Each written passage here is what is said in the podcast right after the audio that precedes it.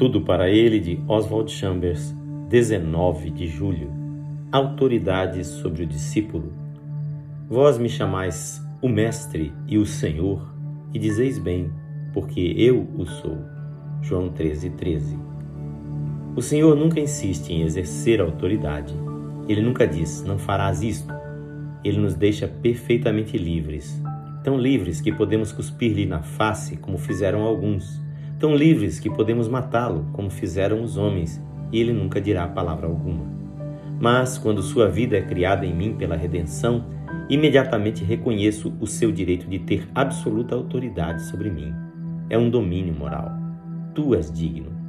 Só o meu lado indigno é que se nega a curvar-se diante do que é digno. Se, ao encontrar alguém mais santo do que eu, não reconheço a sua dignidade, nem obedeço à revelação que me vem através dele, isso é a manifestação do meu lado indigno.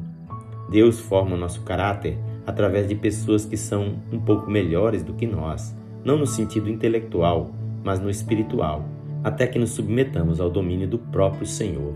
A partir daí, nossa atitude passa a ser de obediência total a Ele. Se o Senhor insistisse na obediência, ele se tornaria um feitor e deixaria de ter autoridade. Ele nunca insiste na obediência, mas se assim que o virmos lhe obedecermos, ele imediatamente se torna o nosso Senhor e viveremos em adoração a Ele de manhã à noite. O que revela meu crescimento na graça é a maneira como encaro a obediência. Temos que tirar da lama a palavra obediência. A obediência só é possível entre iguais. É o relacionamento entre pai e filho, não entre amo e servo. Eu e o Pai somos um.